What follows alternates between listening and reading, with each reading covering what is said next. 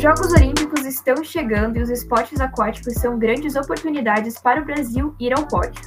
Natação, o Brasil enviou 26 atletas, sendo 16 homens e 10 mulheres. O número representa um recorde de participantes em Jogos Olímpicos do exterior. Já o surf é estreante nas Olimpíadas. No masculino, Gabriel Medina e Ítalo Ferreira são favoritos. Enquanto isso, no feminino, Tatiana Webston Webb vem de uma boa temporada e Silvana Lima pode ser uma surpresa. Está chegando agora, seja muito bem-vindo e muito bem-vinda a este episódio do Salto na Área, podcast de cinco mulheres apaixonadas por futebol. Em alusão às Olimpíadas, adotamos temporariamente o nome Salto Olímpico para falar sobre as principais modalidades que compõem os Jogos. Eu sou Giovana de Assis e comando a apresentação do episódio de hoje. Vamos apresentar os nossos convidados, que são bem especiais. Estou aqui com a Bárbara Kantovics, que é jornalista e criadora do portal Surf por Elas, focado em surf feminino. Seja muito bem-vinda, Bárbara. Oi, oi, salve galera. Para mim é um prazer estar aqui com vocês, né? E principalmente falando sobre a estreia do surf nas Olimpíadas. Bacana. E também recebemos o atleta de natação André Marques, que faz parte do Instituto Nadar Itajaí. Seja muito bem-vindo, André. Obrigado, Giovana. É, agradecendo também pelo convite. Apresentando, claro. Me chamo André Marques de Oliveira. Sou atleta de natação liderado há 11 anos, então já tenho uma, uma carreira um pouco extensa aí na natação. Estou estudando educação física e também estou dando aula, né? Estou ministrando algumas aulas como estagiário acadêmico no projeto Nadar Itajaí. É um prazer estar aí batendo um papo contigo, falando um pouco sobre, sobre a natação nos Jogos Olímpicos. Lembrando que o Salto está nas redes sociais, como arroba Salto na área Cash, tanto no Instagram quanto no Twitter, você pode acompanhar tudo que a gente está falando por lá. O surf é uma das modalidades estreantes na competição. As provas vão começar no sábado, dia 24, e as finais já são na terça, dia 27. A modalidade disputada em Tóquio é shortboard, que é mais tradicional. São 20 atletas de cada gênero em cada chave. Eles serão divididos em cinco baterias de quatro competidores no primeiro round, com o primeiro e segundo colocados avançando direto para o round 3. Os terceiros e quartos colocados terão uma segunda chance no round 2. E assim segue a competição que vai se afunilando até chegar à final. Bom, quem está chegando agora deve estar tá se perguntando: meu Deus, que termos são esses? Então eu vou começar conversando com a Bárbara para perguntar. Você pode explicar um pouquinho como funcionam essas, essas provas né, de surf para gente? Sim, claro. Então, é, o, as Olimpíadas né, terão um formato assim um pouco parecido com o do circuito mundial. Então, como você já falou, né? O primeiro round serão as é, cinco baterias com quatro surfistas, né? Então, são baterias assim de aproximadamente 30 minutos. Isso também às vezes pode depender um pouco do, da condição do mar, né? Mas já foi decidido que será, é, que será esse, esse tempo. Então, no caso, é, dois avançam para o round 3 e os outros eles vão para essa repescagem, né? A diferença que é, do circuito mundial é que essa repescagem, no caso, seria o round 2, né? Que não existe, não existe isso no circuito mundial. Então, nesse round 2, cinco é, duas baterias de cinco surfistas e nesse quatro serão eliminados. Aí, a partir disso, a gente passa para as oitavas de final e, como você já falou, né, será um é, segue até o, o, final da competição. No caso, uma, é, será um contra um. Então, a bateria com dois surfistas, quem perder será eliminado. Aí lá na semifinal, é, que serão duas semifinais, é, no caso, os surfistas que perderem, eles irão é, fazer uma bateria para poder competir pela medalha de bronze. Mas é algo assim bem, bem simples, né? É, quem já acompanha um pouco o circuito mundial, mesmo que não acompanhe assim é, com bastante frequência, mas pelas notícias que a gente, né, que existem nos meios de comunicação, a gente consegue ter uma base de como será nas Olimpíadas. E Bárbara, uma coisa que eu tenho bastante curiosidade é saber como que funcionam essas pontuações, como que os juízes chegam é, a, a, indicar que um atleta foi vencedor daquela bateria, como que funciona essa pontuação dentro do surf? Sim, então, é, depende da competição, né? No caso, os critérios de avaliação das Olimpíadas, né? É, nesse julgamento também será um, eles sempre eles seguiram com um pouco da pegada do circuito mundial, né? Então, as notas, elas valem de 0 a 10, né? Cinco juízes, né, eles avaliam e a maior e menor nota, ela é descartada e a nota final é a média do, dos outros três juízes, né, das outras três notas.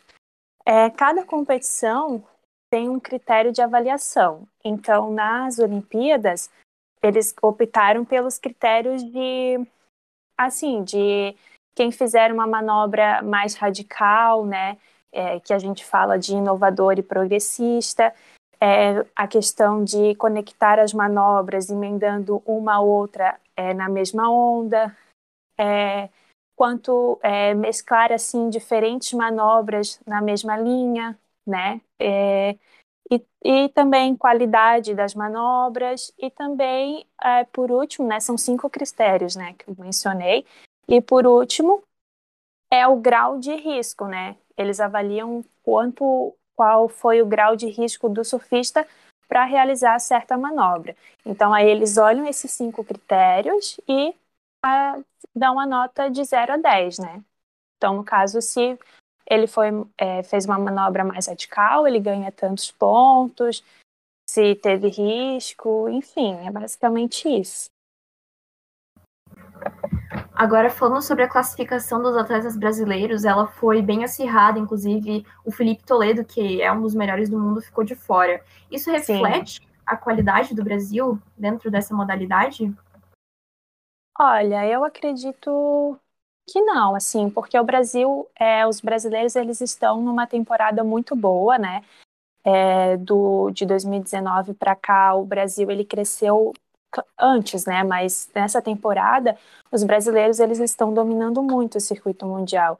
Então, eu acho que na escola, né, o Ítalo Ferreira e o Gabriel Medina irão representar muito bem. Mas no caso, se o Felipe Toledo tivesse sido classificado no lugar de um deles, né, e, tipo, né, seja do Gabriel ou do Ítalo, eu acredito que não iria ter tanta diferença. Até porque em condições do mar ali, onde vai rolar a competição, o mar ele é muito assim, as condições do mar são muito propícias assim para as manobras radicais e os brasileiros eles mandam muito bem nas manobras mais progressistas e inovadoras. Então eu acho que independente e o Brasil estaria sendo bem representado no masculino né? também. Agora, trazendo para a categoria feminina, o Brasil tem duas boas representantes, a Silvana Lima, que é mais experiente, Isso. tem a Tatiana Webston Webb, que chega com bastante moral à competição, ela teve uma boa temporada. Como que se apresentam as chances de ouro dentro da modalidade feminina? Então, é... no feminino, no Brasil, assim, no feminino no geral, né? É... Eu estou torcendo muito para que as mulheres conquistem a, as medalhas, né? Principalmente a Silvana Lima, no caso, como eu falei, das condições do mar serem bastante propícias para as manobras radicais, a Silvana Lima ela vai é, se dar muito bem, porque ela é considerada uma das, das surfistas mais radicais, né? Então, manobras que que ela consegue realizar, muitas das surfistas ainda nem tentaram e têm medo, né? Tanto que a Carissa Moore, ela só agora na temporada de 2021 que ela tentou e conseguiu, que foi um marco histórico, mandar um aéreo no circuito mundial, né? Então eu acredito que a Silvana Lima também vai se destacar bastante na competição. A Tatiana Weston Webb, ela também tem muito potencial, né? Principalmente nas ondas assim de backside, etc. E também ela, ela ela também tem uma pegada um pouco radical, mas não tanto quanto a Silvana. Mas claro que existem outros nomes e que tem um nível um pouco mais alto de surf, né? Que como eu mencionei, a Carissa Moore, que é quatro vezes campeã mundial, a Stephanie Gilmore, sete vezes campeã mundial, e entre outros surfistas que têm um nível de surf um pouquinho acima do que a, a Tatiana, a Tatiana, no caso, e a Silvana, enfim. Mas eu também, óbvio que eu não vou dizer que as meninas não vão trazer medalhas, né? Tem que ter um pensamento bastante otimista e até porque a gente não sabe o que, que vai acontecer na bateria. Às vezes uma campeã mundial entra no mar de um jeito e não consegue realizar nada do que ela que a, do que ela sabe, entendeu? Mas enfim. Você ali citou muito bem a Stephanie Gilmore e a Carissa Moore, que são duas das maiores surfistas do mundo. É, elas vão estar tá lá surfando as ondas de Tsurigasaki. Mas, por uhum. outro lado, o Kelly Slater, né? A gente estava conversando antes de gravar o episódio, que é o maior nome do surf mundial, ficou de fora dessas Olimpíadas. O que, que o Sim. pessoal que vai acompanhar o surf nos Jogos Olímpicos pode esperar né, dessa categoria? Quais que podem ser as surpresas para a galera, não só no Brasil, mas fora dele? Então, é... no masculino, como eu já falei, é, quem está dominando é o time brasileiro. Então eu não vejo assim alguém que vá ter um destaque a mais que eles. Nem mesmo o John John Florence, que é um dos surfistas, né, um dos melhores surfistas do mundo também, que infelizmente ele, ele sofreu uma lesão antes das Olimpíadas, então ele não vai estar é, 100% recuperado para os Jogos Olímpicos. Então ele vai ter um pouco assim de dificuldade, né? É, mas estou vendo o nome das pessoas aqui. Talvez o japonês, né, o Kano Igarashi, ele pode surpreender um pouco mais, até porque, né, ele é japonês, ele já surfou nessa praia, ele conhece um pouco melhor o mar, né? Então acredito que ele seja um nome assim que possa se destacar.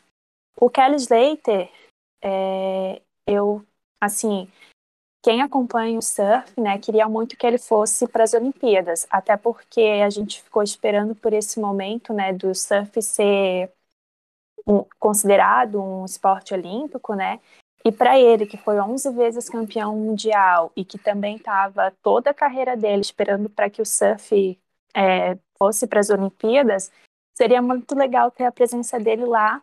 É, às vezes não né, surfando, né, porque infelizmente não deu certo, mas até mesmo como um técnico ou alguma coisa assim. Mas infelizmente não teremos. E não tem como falar de surf sem lembrar de uma polêmica que aconteceu recentemente do Gabriel Medina, que viajou sem a namorada Yasmin Brunet a Tóquio, teve toda uma enrolação durante essa semana, Sim. o que estava acontecendo, né? E esse tipo de polêmica pode afetar né, o rendimento de um atleta numa competição como essa? Isso pode impactar né, o, a forma que o Medina vai levar essa competição? Então, eu espero que não. Mas pode ser que sim, afete um pouco o psicológico dele, né? É, eu acredito que o Gabriel ele também está bem maduro em questão de competição, né? Então, é, para quem acompanhava ele antes, né, viu que nessa temporada, é, sem até o, o treinador dele antigo, que era o padrasto, né, o Charlão Medina, ele deu uma amadurecida na, na competição, então eu acho que talvez ele consiga é, né, ter uma boa performance, mas não tão boa quanto deveria, né? Porque, querendo ou não, a gente sabe que isso afeta mesmo o, o rendimento do, do atleta, né? É, infelizmente, quando tu tem um problema aqui fora, é difícil de tu não fazer com que isso é, não tenha um resultado dentro da água, né?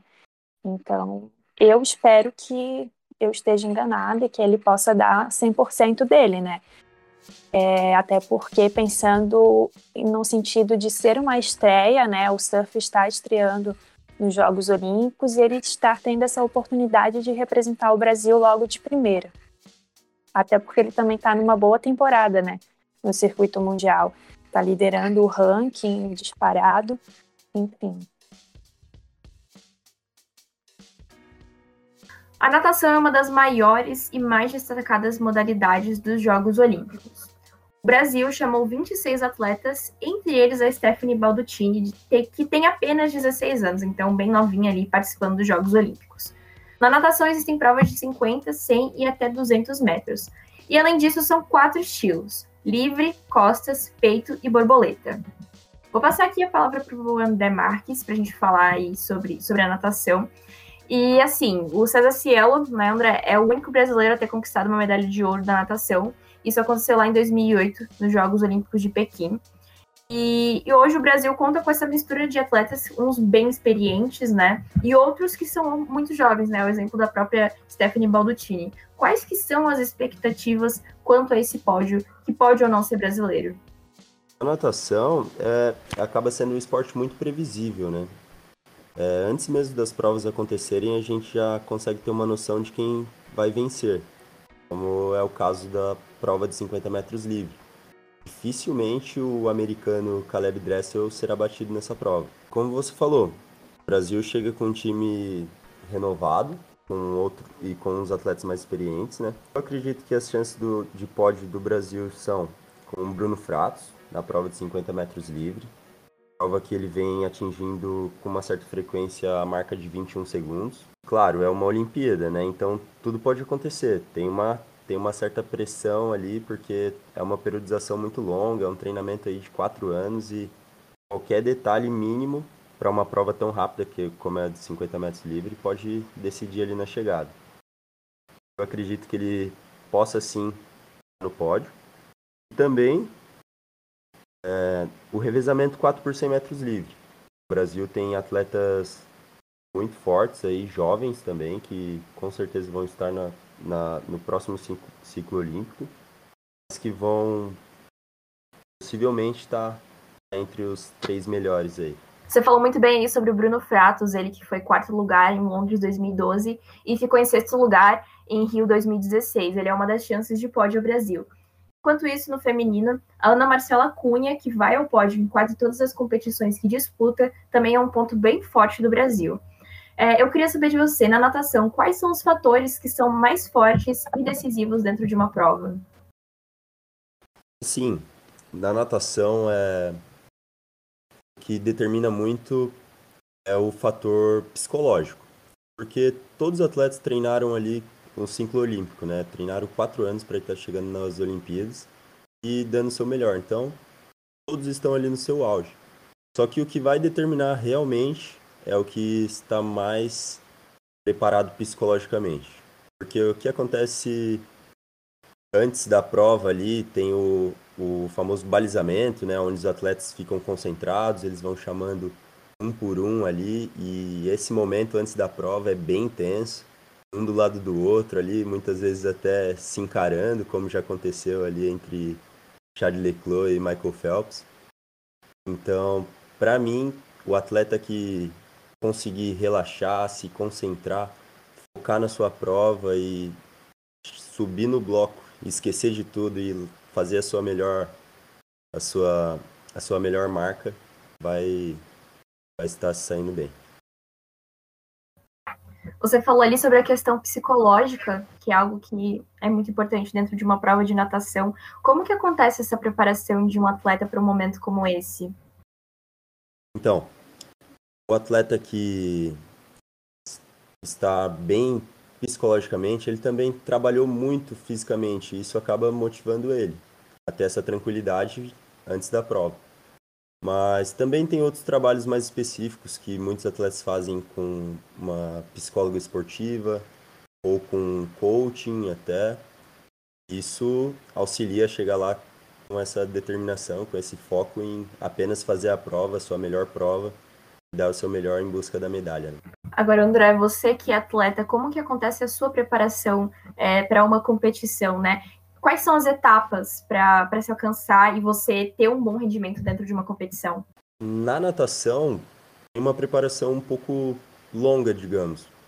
Durante o ano tem algumas competições, só que o nosso objetivo é em algumas competições principais, né? No caso das Olimpíadas, como é um tempo muito longo de quatro anos, o atleta vem fazendo pequenos ciclos de treinamento, ficando aí em algumas competições específicas, em competições nacionais e mundiais. E muitas vezes alguns atletas conversam com o técnico, né?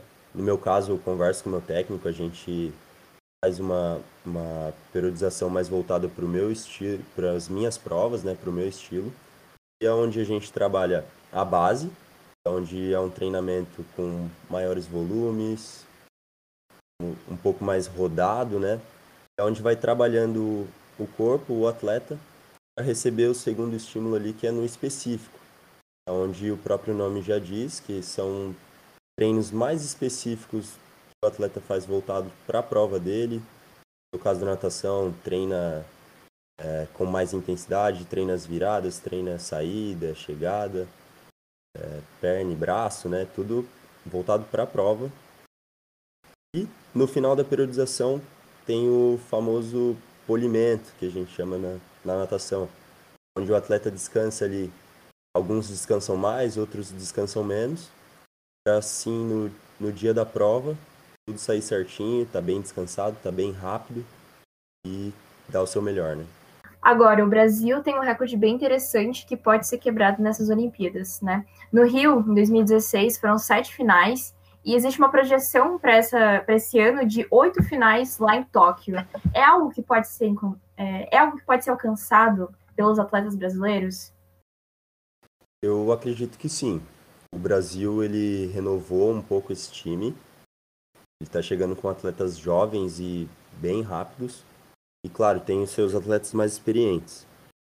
Eu vejo chances claras do Brasil estar tá chegando na final na prova de 50, 100 e 200 metros livre, masculino, né? E os revezamentos também. 100 e 200 metros livres. É, no revezamento, né? 4 por 100 e 4 por 200 metros livres. A prova importante que eu deixei passar, a prova de 1.500 metros livres com o Guilherme Costa, que é uma prova que é final direta, mas eu acredito que ele vai estar entre os oito primeiros. E também a prova de 100 e 200 borboletas. Sim, são as oito provas que eu vejo que o Brasil vai estar entre os oito ali. Agora falar um pouquinho sobre o Instituto Nadar, né? Você que, que é atleta também, estagiário do projeto. Projeto não, Instituto, né? Agora que mudou, que é uma iniciativa da Associação de Nadadores de Itajaí, com apoio da FEMEL, a Fundação Municipal de Esporte e Lazer, e a Secretaria da Promoção da Cidadania. É, eu queria saber como que, como que funciona esse projeto, esse projeto não, esse instituto, né? Quais são os benefícios para a galera que está participando ali? Sim, esse esse projeto, né, esse, agora que mudou para instituto, ele foi idealizado pelo Leandro Peixoto, né? É uma iniciativa muito bacana, onde as pessoas podem estar indo se matricular não só para fazer natação, mas também hidroginástica, né? E tudo de graça. É um projeto que hoje temos três polos em Itajaí e um em Navegantes. É, estávamos atendendo praticamente 6 mil pessoas, só que como estamos passando por um momento de pandemia, acabou reduzindo esse número pela metade. Mas é um projeto muito bacana, fornece natação gratuita para a população de Itajaí e vem crescendo muito. Está com uma estimativa de até o fim do ano que vem abrir mais cinco novos polos. É, e é um projeto muito bacana que conta com ninguém mais, ninguém menos do que César Cielo como padrinho, né, desse, desse trabalho todo feito, né. Ele, inclusive, treina aqui em Itajaí. Esses tempos eu fui nadar lá no Itamirim. Dei de cara com ele. Eu tava vendo uma pessoa nadando muito rápido. Eu pensei, meu Deus, quem, quem que é? Nunca vi por aqui. Era só o César Cielo. Como que isso, como que é contar com o César Cielo como padrinho, né? Como que isso influencia na formação desses novos nadadores, desses novos atletas? Ah, é incrível. Porque você tendo uma pessoa tão rápida como César Cielo do seu lado só te faz querer nadar mais rápido, né? E isso só aumenta o seu nível técnico, seus resultados. Já, já é bem perceptível que o próprio nível do treino na equipe geral assim já mudou muito. Muitos atletas novos e inclusive essa semana estão indo participar do brasileiro de categoria. já estão nadando bem mais rápido. E assim, é um fator muito motivante, né? Você vê um cara que é super, super bacana, super gente boa, dá super dicas de, de natação, alguns detalhes ali que ele fez nos treinamentos dele para Tóquio 2000 e para Tóquio para Beijing 2008, né? E é, eu acho que é importantíssimo num, num projeto tão grande como nadar ter um cara como Sérgio Cielo como referência a gente buscar aí melhores tempos, evoluir como atleta e como pessoa também. Né? Resta a nós desejar toda a sorte do mundo para esses atletas que façam ótimos Jogos Olímpicos. A gente está chegando ao final do episódio, queria muito agradecer a Bárbara por ter participado, por trazer as informações é, aqui sobre o surf. Bárbara, a sua despedida, a sua mensagem que você deixa para o pessoal que está ouvindo e, claro, deixe suas redes sociais para a galera te acompanhar. Então, eu queria primeiro agradecer o convite, né, é, de participar aqui do podcast e principalmente, né, de falar sobre o surf, que é um esporte incrível e que cada vez mais está ganhando mais espaço, né? E, e desejar, né, toda sorte para os nossos atletas brasileiros, é, para que eles deem tudo, né, e conquistem as medalhas, principalmente a de ouro, e também desejar sorte, né, para os atletas em geral, porque é um momento incrível, né, um momento histórico para o esporte, e eu acredito que é, depois dos Jogos Olímpicos, é, mais pessoas é, buscarão é, começar a surfar, né? E para quem quiser me acompanhar, né, nas redes sociais eu tenho o um portal que é o Surf por Elas. Lá eu busco é, trazer né, o surf feminino, dar, dar a visibilidade que infelizmente eu vejo como jornalista que não tem nos meios de comunicação. Então, para quem quiser acompanhar um pouco de tudo que ocorre, né, no cenário do surf praticado por mulheres, é só seguir, é o Surf por Elas, com dois S no final, né? E também, se quiser o, o perfil pessoal, é o Bárbara Kantovitz, K-A-N-T-O-W-I-C-Z. Tá certo, obrigada, Bárbara. E também agradecer, claro, ao André Marques por ter participado, por ter topado o convite. Fala sobre natação, deixa aí suas redes sociais, seu recado final. Bom, Giovana, eu que agradeço o convite. Foi muito bacana estar batendo esse papo com você sobre a natação, sobre os esportes olímpicos, também a natação aqui de Itajaí. Claro, deixo a minha torcida a equipe olímpica que está muito bem representada e espero que eles voltem aí com a, com a medalha, tanto na piscina quanto na maratona também, que tem bastante chance com a Ana Marcela, né? Torço bastante por ela. E para quem quiser estar tá me acompanhando nas redes sociais, tenho, eu costumo postar bastante os meus treinamentos, o, as minhas aulas também com os meus alunos de natação no Instagram. Pode estar me encontrando como andré.marques, com dois Es. Também André Marques de Oliveira no Facebook. Muito obrigado, Giovana. Muito obrigada. Lembrando também que o Salto está nas redes sociais, como arroba Salto na Área Cast, tanto no Instagram quanto no Twitter. A gente se vê na próxima. Até mais!